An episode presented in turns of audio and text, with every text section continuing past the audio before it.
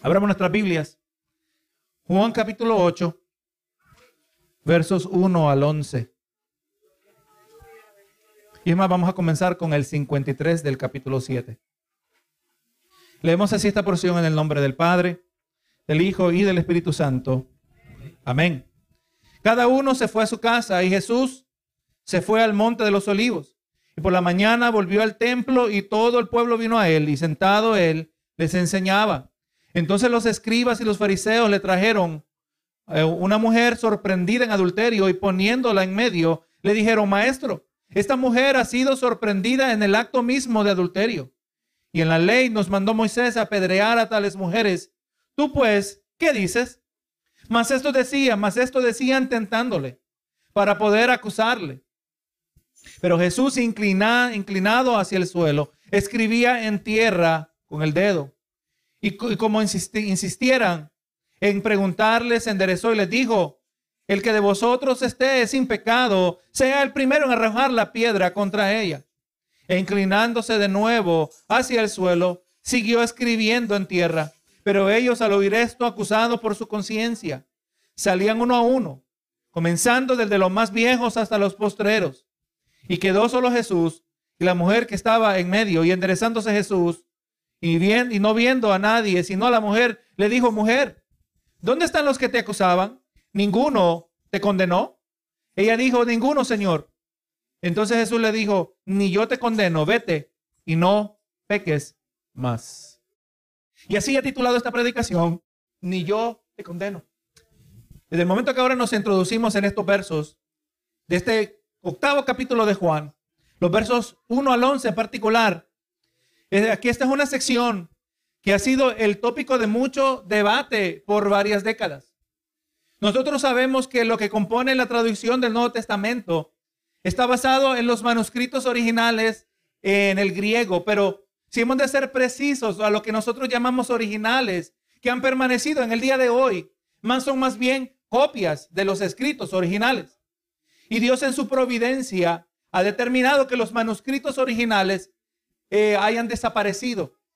Y lo que permanece hasta el día de hoy solo son copias de los originales. Ahora, si lo que nosotros tenemos hoy, en el día de hoy, son copias de los originales, ¿cómo sabemos que se ha preservado la palabra de Dios? La respuesta es simple. Sabemos que poseemos fieles copias de los originales basado en la multiplicidad de copias en existencia. Hay tantas copias, de en particular que nos referimos del Nuevo Testamento, y que, que consiste de una amplia tradición de copias. Copias que no son concentradas en un solo lugar, en una sola región, pero así están esparcidas a lo largo de diversas partes de lo que era el imperio romano. Y solo es cuando se comparan estas diversas copias que fueron halladas en diferentes lugares, es que nos damos cuenta que estas copias concuerdan unas con otras. Gloria a Dios. Pero ahora, en el caso de algunas de las traducciones más recientes de nuestro idioma, y aún en el inglés, Vamos a, es eh, eh, importante mencionar que los versos que vamos a mirar hoy no, aleluya, aparecen en los manuscritos más antiguos. Pero al mismo tiempo esta sección está presente en algunos manuscritos más recientes. Y sabe que ha habido un debate de parte de los eruditos, eh, expertos en ambos lados del tema.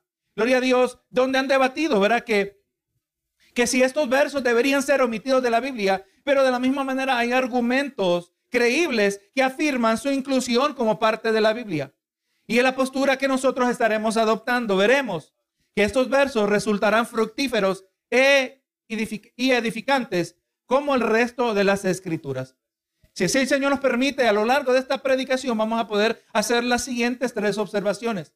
Número uno, no existe mayor prioridad para la vida de la iglesia que la proclamación de la verdad del Evangelio. Segundo, vamos a poder mirar que en nuestra sociedad encontramos que aquellos que los que son los más vociferantes en sus demandas de justicia son los que secretamente viven las vidas más moralmente corruptas. Tercero, vamos a poder mirar que Jesús es el único rescate para, eh, para aquel que se enfrenta, que se encuentra frente a sus acusadores. Ahora dice, leímos el verso 53, verá, cada uno se fue a su casa y Jesús se fue al monte de los olivos y por la mañana volvió al templo. Y todo el pueblo vino a él y, sentado él les enseñaba.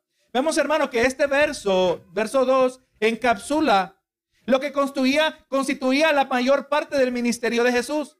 Aunque Jesús poseía todo poder para hacer milagros, para liberar endemoniados, para resucitar, hasta resucitar muertos, podemos ver que él no colocaba tanto énfasis en estas cosas.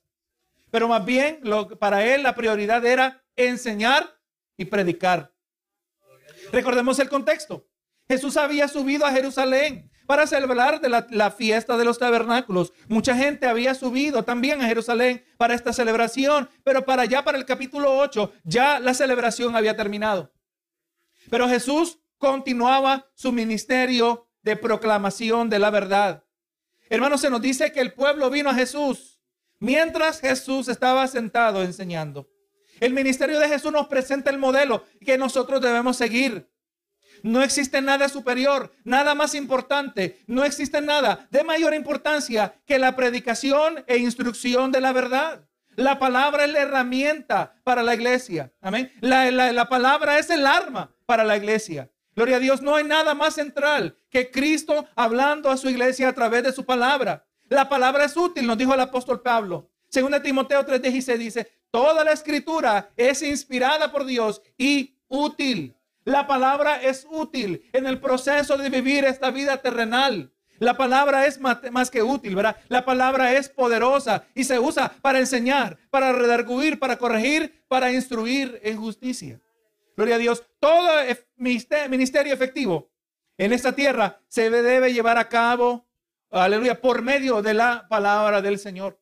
Sepa, hermano, que en el día de hoy esto suena, suena tan obvio, pastor, esto ya nosotros lo sabemos, pero lo que para nosotros es obvio, no lo es para muchas iglesias.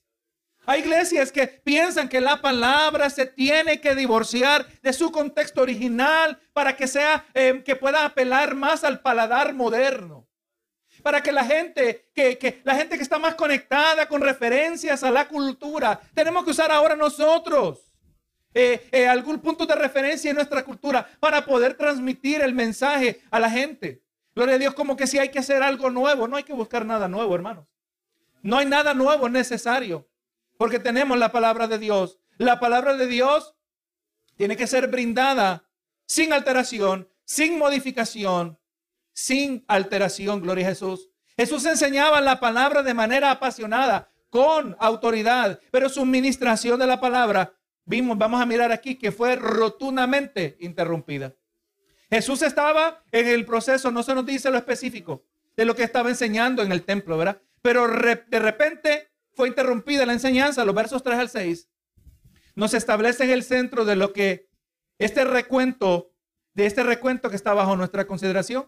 Jesús enseñaba, estaba rodeado, Dios, dice, el pueblo subió a Jesús. Había, había, hermano, Jesús ya tenía una reputación.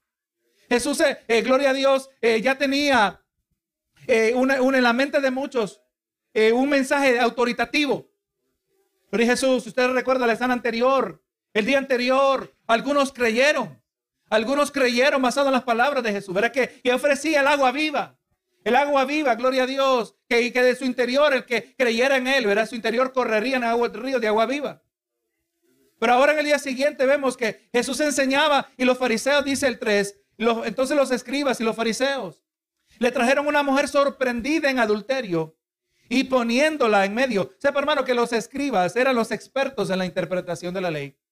En muchas maneras, a ellos les, cabería muy bien el término de los abogados. Ellos entendían cómo la ley se debía aplicar en el diario vivir. Los fariseos eran los hombres religiosos que se destacaban por una estricta obediencia a la ley. ¿Dónde se nos dice que sorprendieron a una mujer en adulterio, el verso 4. Y le dijeron, maestro, esta mujer ha sido sorprendida en el acto mismo de adulterio. Usted sabe, hermano, que por medio del Dios, por medio de la ley de Moisés, estableció, la manera que sería recibida una acusación como esta. La mujer está siendo acusada ante los ojos de Jesús y al llamarle maestro le están reconociendo como una figura de autoridad espiritual. Y aquí le brindan la acusación. Y en la mente tanto de Jesús como en la mente de los que escuchaban estas palabras, toda acusación tenía que ser recibida conforme a Deuteronomio 19:15. Dice, no se tomará en cuenta a un solo testigo, contra ninguno en cualquier delito ni en cualquier pecado en relación con cualquier ofensa cometida. Solo por el testimonio de dos o tres testigos se mantendrá la acusación. Por lo tanto, vamos a decir que supuestamente aquí habían, entre los que traían a la mujer, había dos o tres testigos que sorprendieron a esta mujer en este acto de infidelidad matrimonial. Ahora, hermano, una lectura cuidadosa de todo este pasaje, de los versos 1 al 11, lo más probable que ha resultado o puede resultar en una pregunta importante. Vamos mirando que la mujer es introducida en el medio del narrativo, pero si esta mujer fue sorprendida en el acto inmoral de adulterio, ¿dónde estaba el hombre? Esto es algo que no se podía hacer solo, ¿verdad? Gloria a Dios. Ella no estaba sola. ¿Dónde estaba el hombre? De acuerdo a la palabra también dice Levítico. Porque Dios no hace acepción de personas. No hay trato preferencial de parte de Dios. Dios no prefiere a nadie sobre el otro. Tanto la mujer era digna de condenación, el hombre de la misma manera. Levítico 20:10. Si un hombre cometiera adulterio con la mujer de su prójimo, el adúltero y la adúltera indefectiblemente serán muertos. O sea, gloria a Dios. Y al seguir leyendo este registro, nos damos cuenta que el hombre nunca fue traído a justicia. Siga leyendo los versos al 11. Y el hombre nunca aparece en la escena. Aquí se presenta a la mujer como malhechora, pero el hombre nunca aparece.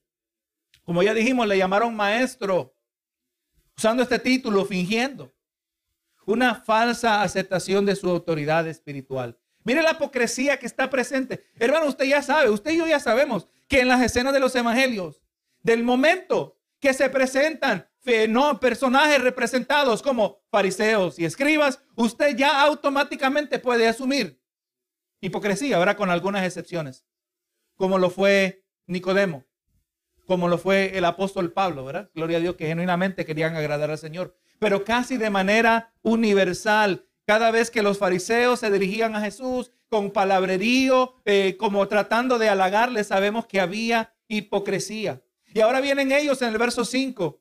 Y en la ley nos mandó Moisés a apedrear a tales mujeres. Tú pues, ¿qué dices?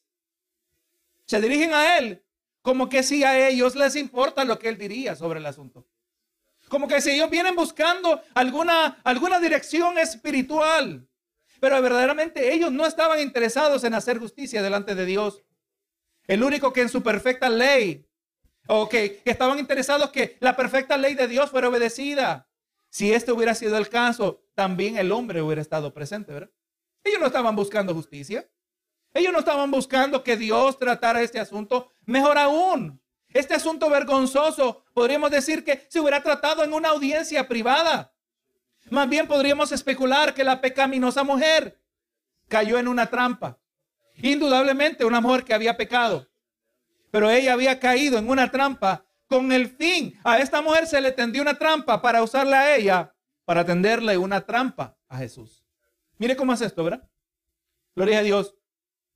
Eh, ellos podrían, ellos querían utilizar a esta mujer a quien había humillado ante el pueblo al traerla de esta manera ante Jesús. Hermanos, la misma palabra prescribe, especialmente para nosotros en el nuevo pacto, cómo se debe tratar el pecado. Gloria a Dios. Y vemos que el pecado que, ocurre en privado se debe tratar en, prima, en privado inicialmente. Mateo 18 habla, ¿verdad? Si tu hermano haya pecado contra ti, vete tú y él a solas. Si no quiere hacer caso, búscate dos o tres testigos. Si no hiciera caso, ahora vamos que la esfera sigue creciendo. Dilo a la iglesia. Si, no quiere hacer caso, ¿verdad? Tenle como un gentil publicano. Ellos se fueron a la última etapa. Vamos mirando, hermano, algo. Cómo Dios trata el pecado. Aún lo vemos, aunque no lo vemos inmediatamente presente en estos versos que hemos ya considerado. Pero la meta de Dios no es simplemente de avergonzar al individuo, de abochornarlo, Amén. El, deseo de Dios es que todos nos humillemos para que nos podamos arrepentir. No la, la vergüenza no es suficiente, más la vergüenza puede producir ira. Lo que Dios quiere es que nos humillemos delante del Señor. Esta ni remotamente era la intención. Recuerde, Jesús está sentado enseñando, rodeado y nos dice del pueblo. Obviamente nos deja entender que era mucha gente esa expresión, ¿verdad? Y en medio de toda esta gente, traen a esta mujer. Yo no me imagino que la trajeron de una manera, eh, quizás la trajeron de una manera semi-violenta.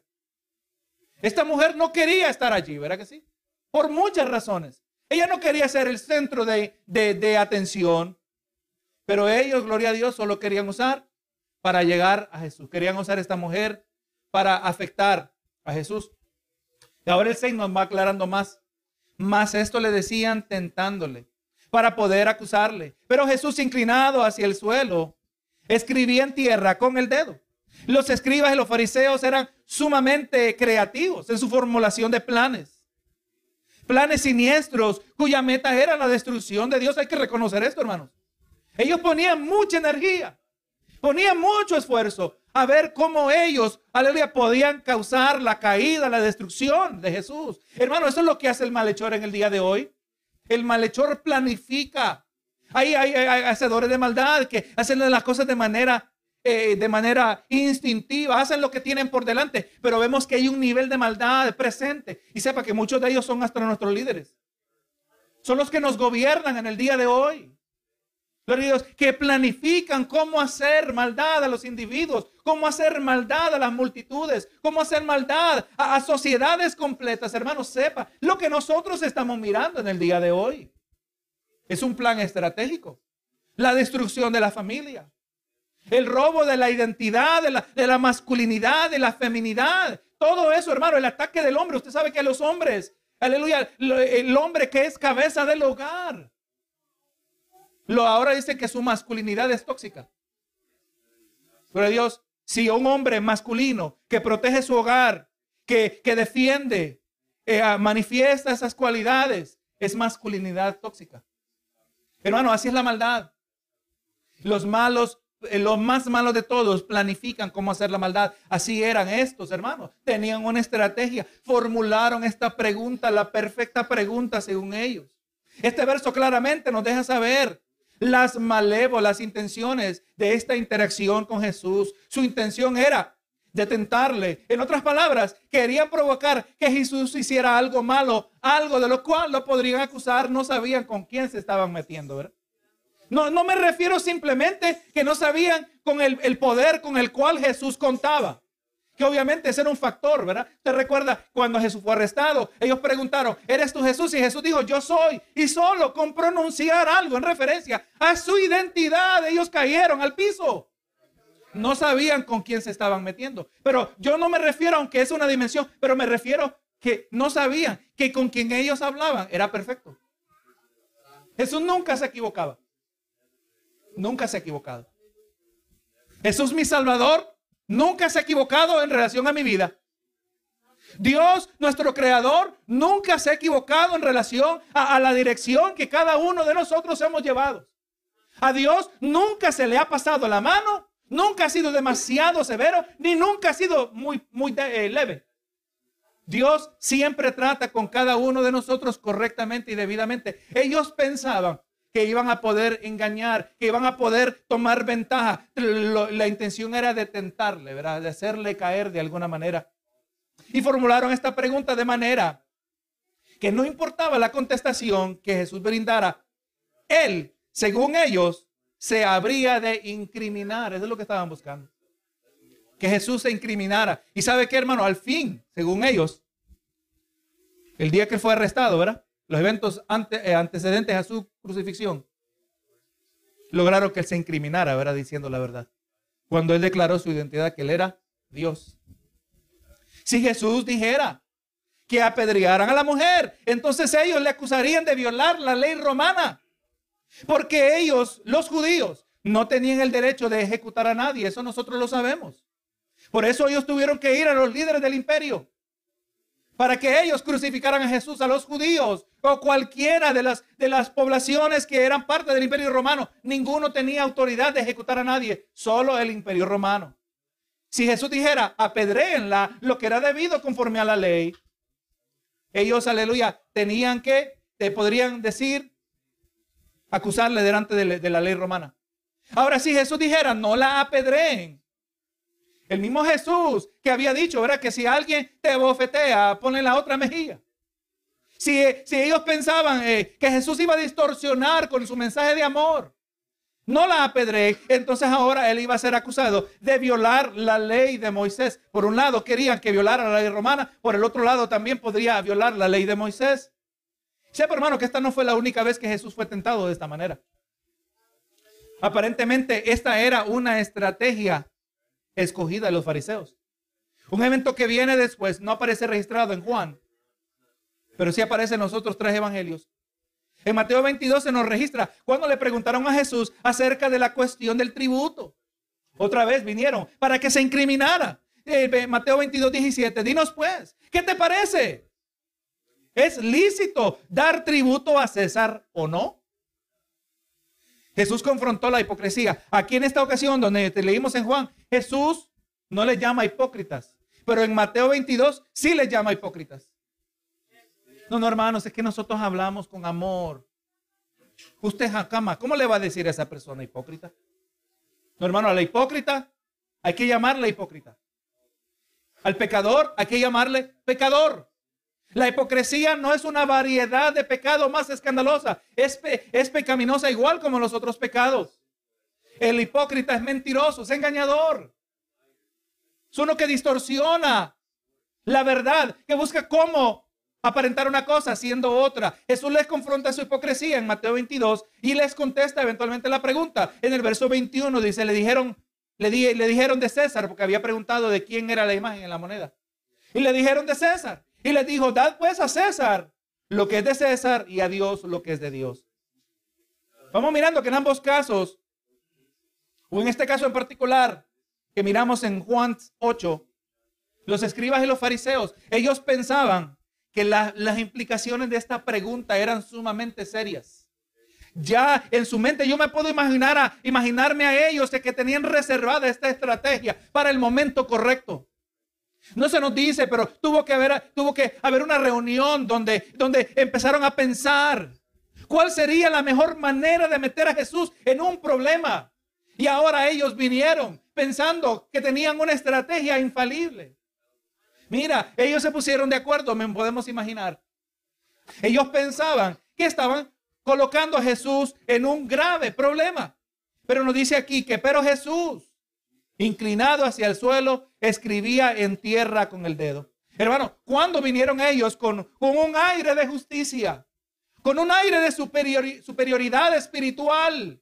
Vinieron quizás con una intensidad, se, metieron entre el pueblo que escuchaba a Jesús y Jesús ni les hizo caso.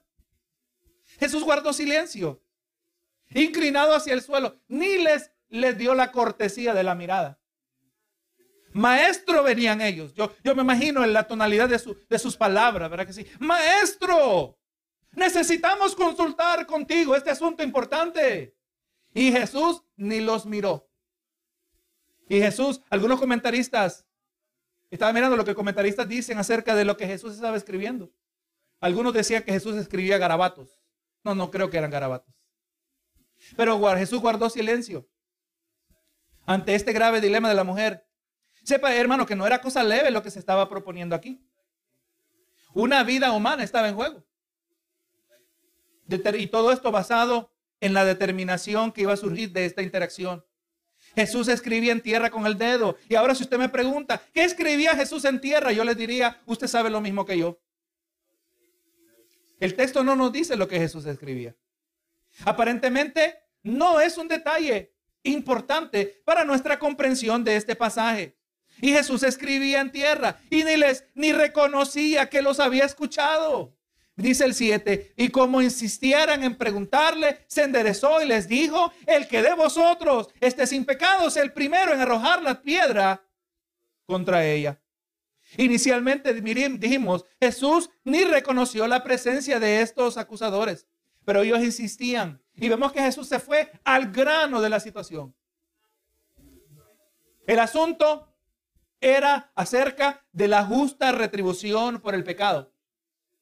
Es interesante notar que de la misma manera en nuestra sociedad moderna, compuesta de seres humanos caracterizados por moralidad que está torcida.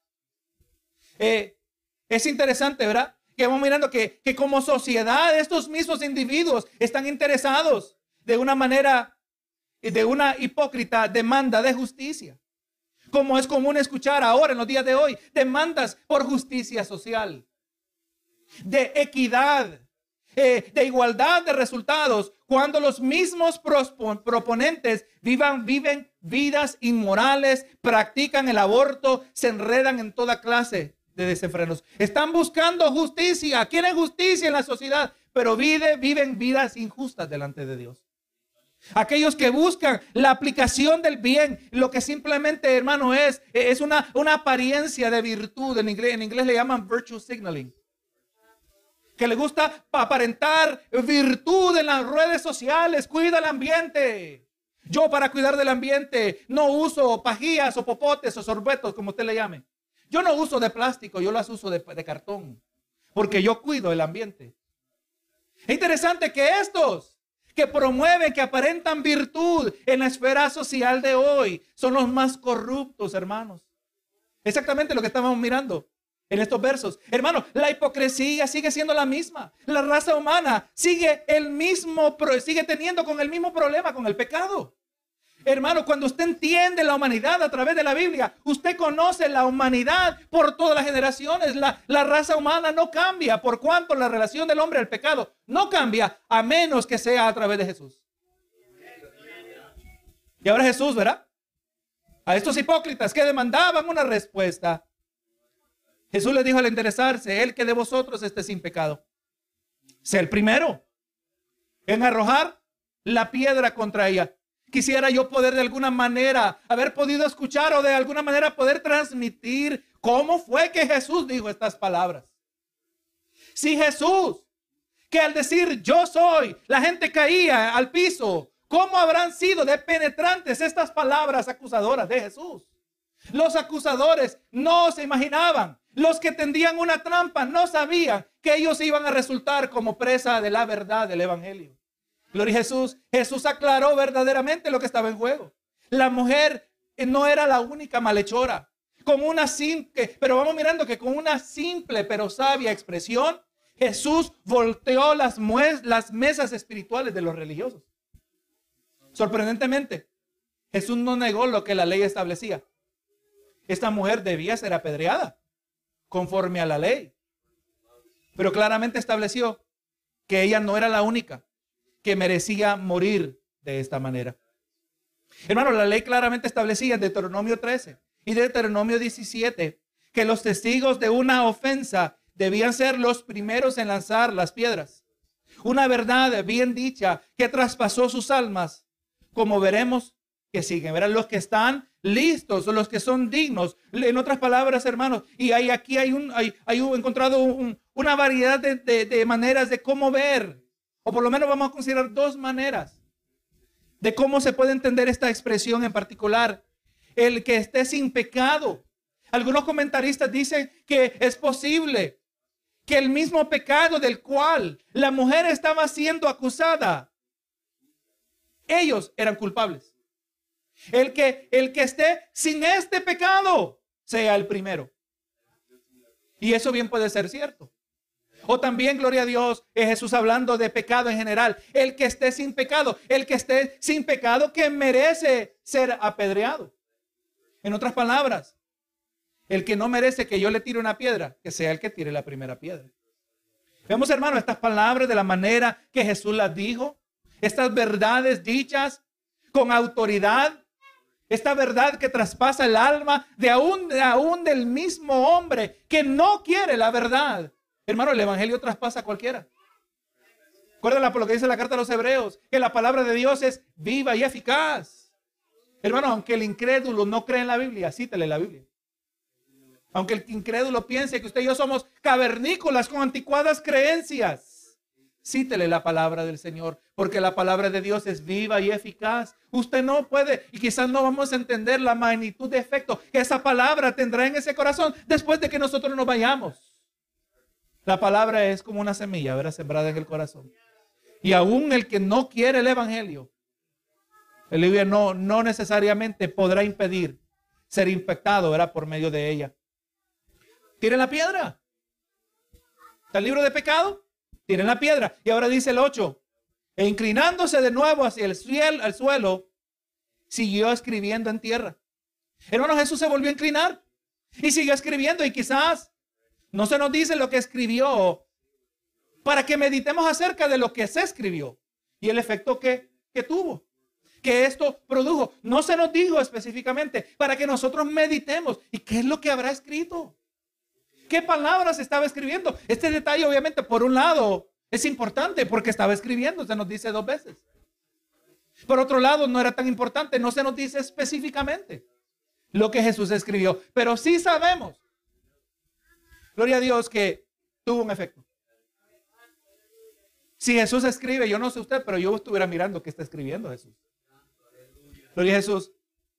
Y ahora vemos que en el verso que sigue se nos hace claro que las palabras de Jesús y probablemente también lo que escribió en tierra tuvo un efecto penetrante en la conciencia de estos malvados religiosos. Dice el 9, y para ellos, o pero ellos al oír esto, acusados por su conciencia, salían uno a uno, comenzando desde los más viejos hasta los postreros, y quedó solo Jesús y la mujer que estaba en medio.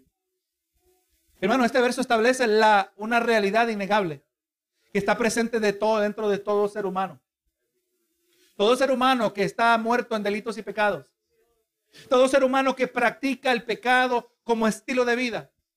Todo ser humano cuya vida se destaca por rebeldía e indiferencia a Dios. En todo ser humano está presente la conciencia. Hermano, de acuerdo a la Biblia, ¿qué es la conciencia? Consideremos las palabras de Pablo aquí en breve. En la carta a los romanos, Romanos capítulo 2, verso 14 al 16. Hablando aquí en relación al pecado y la conciencia. Dice, pero porque cuando los gentiles que no tienen ley, o sea, no conocieron los mandamientos de la ley, hacen por naturaleza lo que es de la ley, estos, aunque no tengan ley, son ley para sí mismos, mostrando la obra de la ley escrita en sus corazones Recuerde, este es escrita a los hermanos en Roma.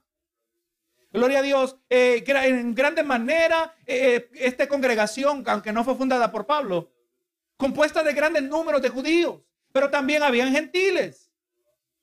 Y es que está diciendo que ni aún los gentiles tenían excusa. La ley escrita en sus corazones. Usted sabe, hermano, que podría usted irse a la más remota parte del mundo encontrando a la más remota civilización que no ha tenido contacto con el mundo moderno. Y aún allí ellos saben que robar es malo. Aún allí ellos saben que matar es malo. Es más, pero no, pastor, pero ¿qué dice usted de los caníbales? Ellos no piensan que matar es malo, se comen unos con otros. Es más, los mismos caníbales tienen una ceremonia donde ellos, eh, antes de participar de carne humana, que sabemos que es algo malo, hacen una ceremonia para apaciguar los efectos de lo que ellos están por participar. La ley escrita en sus corazones, dando testimonio su conciencia y acusándoles o defendiéndoles sus razonamientos en el día en que Dios buscará por Jesucristo los secretos de los hombres conforme a mi evangelio. La conciencia, hermanos, siempre que usted y yo compartamos el evangelio, sepa siempre que tenemos un aliado. Y no estoy hablando del Espíritu Santo, que obviamente esa es una dimensión suprema. Pero en todo ser humano usted tiene un aliado, la conciencia. Mire al pecador. Mire a los que viven vidas desenfrenadas y a usted le muestran que son felices viviendo. No, hermano, eso es lo que quieren aparentar, pero su conciencia les acusa. La ley escrita en sus corazones.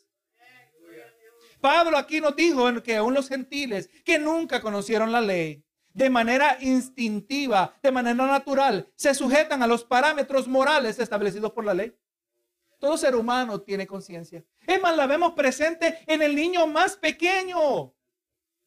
Cuando el niño hizo algo y sabe que hizo mal, su conciencia lo divulga, ¿verdad que sí? ¿Qué hiciste? ¿Se te ve la cara? Eh, es, tremendo ver eso, hermano. Ver eh, el, cumplimiento de la palabra de Dios, lo vemos presente aún hasta el niño más pequeño. Poseemos la, la mancha del pecado, pero también tenemos conciencia. Así que hermano, vamos mirando que, el ser humano cuando viola su conocimiento natural, Conocimiento que está codificado, y lo podemos decir así, codificado en su ADN. Ese individuo experimenta angustia mental acompañada, que acompaña la violación de esta ley escrita en el corazón. Cuando el pecador hace el mal, se siente mal. Cuando el pecador practica la maldad, se siente mal internamente. Eh, esto hasta el punto donde la palabra nos dice que hay individuos que saben cauterizar la conciencia, ¿verdad? Dios sabe quiénes son. Pero vemos que en un sentido general y un sentido amplio, todo ser humano, ninguno es exento de los efectos de la conciencia. Y ahora volviendo a Juan, aquellos que estaban preparados para lanzar las piedras sobre esta mujer inmoral y de paso incriminar a Jesús, empezaron a gradualmente, y me imagino, y discretamente separarse del grupo. Se nos dice cuál fue el orden. Se nos dice que primero fueron los más viejos y después los más jóvenes. Ahora, ¿por qué habrá sido esto, hermanos? ¿Por qué? ¿Será porque los viejos tenían una lista más larga de pecados? ¿Será porque habían vivido mucho más tiempo con una conciencia acusadora?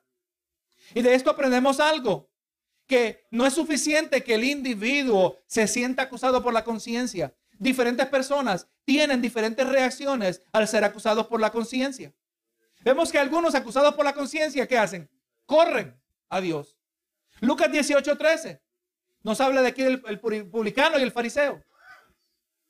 El fariseo se consideraba recto delante de Dios. El publicano sabía que estaba mal porque era recaudador de impuestos, porque tenía una licencia para robar de su propia gente. Él sabía que estaba mal porque él tenía alianza con el imperio romano.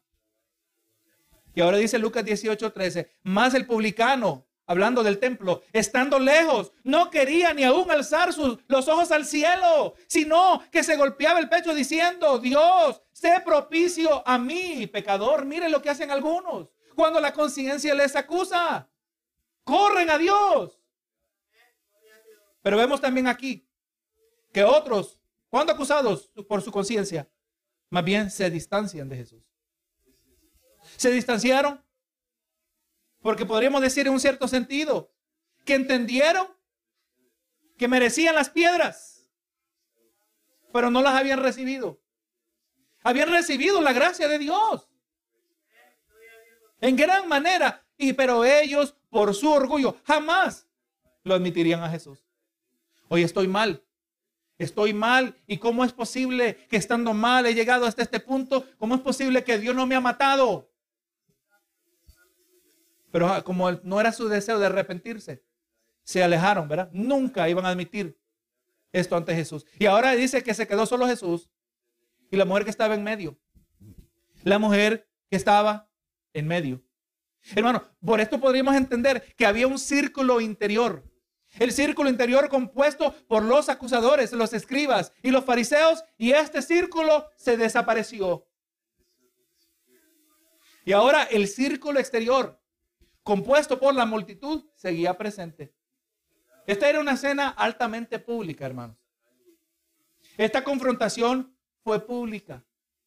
Los líderes, los fariseos, los escribas, que ellos usaban su posición de autoridad para, para menospreciar. Recuerden la misma escena que miramos en Lucas. El fariseo decía, te doy gracias Señor, que no soy como este publicano. Ahora estos salieron avergonzados, ¿verdad? Su propia conciencia. Y esto en un escenario público. Ellos no les interesaba la justicia, no les interesó a esta mujer de alguna manera, no les interesó avergonzarla. Esto pudo haber, eso se pudo haber realizado en privado, ante, ante una audiencia necesaria. Pero ahora solo quedaron ellos dos. Y la multitud seguía presente. Y ahora dice el 10. Y enderezándose Jesús, no viendo a nadie sino a la mujer, le dijo, mujer, ¿Dónde están los que te acusaban? ¿Ninguno te condenó? hermano, con estas preguntas, Jesús quería canalizar los pensamientos de esta mujer pecadora. Hermano, eh, es la realidad, hermanos. El incrédulo, sin la verdad, es incapaz de entender lo que le está pasando. El ladrón que dedica toda su vida a robar. Cuando le roban, no entiende por qué. El, que, el hombre que le fue infiel a su pareja y se buscó otra mujer y esa otra mujer ahora le es infiel a él, se pregunta por qué esto me pasó a mí. Mire cómo es el ser humano de inepto, de ciego, de torpe. No entendemos lo que está pasando a menos que recibamos la palabra del Señor. Y ahora Jesús usando, era queriendo canalizar los pensamientos de esta mujer con estas preguntas. Hermano, ella estaba, había estado al borde de ser apedreada. Usted se puede imaginar la intensidad de emociones que estaban presentes en ellas. Ella quizás estaba pensando, de aquí yo no salgo. Ese es mi último día. Y mi último, en mi último acto en mi paladar es de, de, de infidelidad a mi esposo. Estaba al borde, estaba al borde de ser apedreada, estaba al borde de haber recibido justicia conforme a la ley. Justicia que, déjeme agregar, justicia que venía de parte de Dios. Porque la ley viene de Dios. Este detalle no se nos puede olvidar. Y en un solo instante, toda esa ira dirigida en su dirección se desvaneció. Esto solo fue posible porque Jesús intervino. Jesús no intervino apelando a la vida moral de la mujer. No presentó ningún argumento a favor de esta mujer. No como lo hacemos nosotros los seres humanos. Tratamos de minimizar la magnitud del pecado en luz de las supuestas virtudes. Quizás alguien pudiera haber dicho acerca de la mujer, es cierto que ella le fue fiel a su, esposo, pero no olvidemos que fue una buena madre. No olvidemos que también es una buena hija. No la vayan a apedrear. Pero hermanos, la verdad es que ninguna supuesta virtud en la vida de esta mujer hubiera sido suficiente para poder escapar de la condenación que tenía por delante. Si alguien se hubiera atrevido a defender a esta mujer, la defensa hubiera quedado neutralizada ante los ojos de Dios. No hubiera servido para nada. Recuerda las palabras del profeta Isaías, Isaías 64, 6. Si bien todos nosotros somos como suciedad, acaso del pecado, ¿verdad? Si bien todos nosotros somos como sociedad y todas nuestras justicias, todas nuestras virtudes, podríamos decir, todo lo bueno que hay en nosotros, dice, y todas nuestras justicias como trapo de inmundicia. Y caímos todos nosotros como la hoja y nuestras maldades nos llevaron como el viento. Somos arrastrados por el pecado, por la suciedad de la práctica que caracteriza el corazón humano, aparte de Jesús. Si esta mujer hubiera sido verdaderamente una buena madre, hubiera sido una buena hija. Nada de esto lo hubiera defendido ante la corte de Dios. La realidad de ella es la realidad nuestra, hermanos. Vemos que Jesús no apeló a ningún mérito en la vida de la mujer. Pero entendemos que sí apeló a su propio mérito. El único que poseía virtud, el que poseía la perfección moral para lanzar todas las piedras, más bien le dijo las palabras que aparecen en el 11. Ella le iba a preguntarle, ¿dónde están tus acusadores? Ella le dijo, ninguno, Señor. Y entonces Jesús le dijo, ni yo te condeno. Vete y no peques más. Ella reconoció que por obra de Jesús se desvanecieron sus acusadores. Jesús le dijo, ni yo te condeno. Vete y no peques más. Hermano, esta, esto es donde encontramos una directa aplicación a nosotros. Es lo que Jesús dice acerca de nosotros todos los días. Y ahora nosotros nos aferramos a promesas, como dice Romanos capítulo 8, verso 1. Ahora pues, hermano, ahora pues, ninguna condenación hay para los que están en Cristo Jesús. Los que no andan conforme a la carne, sino conforme al Espíritu. En el día de hoy, Jesús puede clamar acerca de su pueblo. ¿Dónde están tus acusadores? Eh, aún ni el maligno nos puede acusar, hermanos. Aunque la palabra sí describe a Satanás en el libro de, Apocalipsis como el acusador de los hermanos, él va a tratar de acusarte. Va a tratar de condenarte ante los ojos de Dios. Va a tratar de recordarte tu vida pasada. Tiene sus instrumentos que se prestan para eso mismo. El sistema, el mundo en el que vivimos. Pero Jesús dice, ni yo te condeno. Ninguna condenación hay para los que están en Cristo Jesús? ¿Está usted en Cristo Jesús? ¿Está usted viviendo su vida confiando, dependiendo de Cristo Jesús? Jesús dice, ni yo te condeno. No peques más. Hermano, ese es el carácter del Salvador. El único capaz de brindar perfecta justicia. El único capaz de castigar el pecado. Pero más bien vemos que Él prefiere mostrar misericordia. En Ezequiel Ezequiel trae unas palabras tan directas. Y si no las, no las eh, eh, entendemos en su debido contexto, suenan tan frías. El alma que pecare, esa morirá. Qué fría realidad decirle a alguien, ¿verdad? Pero usted sigue leyendo en Ezequiel y vamos mirando que las palabras no vienen de un corazón frío. Ezequiel no es el vocero de un Dios frío. Ezequiel 33, 11 dice, diles pues, diles, vivo yo, dice Jehová el Señor, que no quiero la muerte del impío, sino que se vuelva el impío de su camino y que viva. Volveos de vuestros malos caminos. ¿Por qué moriréis, oh casa de Israel? La mujer merecía ser apedreada. La mujer merecía condenación eterna. La mujer merecía el juicio y la ira, la plenitud de la abundante ira de Dios derramada sobre ella. Había pecado contra Dios, había violado su ley. Pero Dios dice en su palabra que Él no quiere la muerte del impío. Él quiere que el impío se arrepienta. Ese es nuestro Salvador, hermanos. La palabra nunca contradice la palabra. La palabra confirma la palabra. Jesús nunca minimizó. Pero algo está implícito en todo esto. No tenemos más detalles. Ni yo te condeno. Algo había pasado en el corazón de esta mujer, ¿verdad?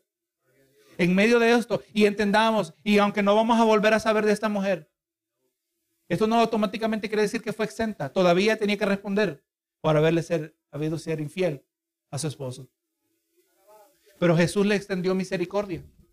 El pecado tiene consecuencias, pero Dios es misericordioso. No quiere la muerte del impío. Hemos podido aprender mucho, hermano, a lo largo de estos versos.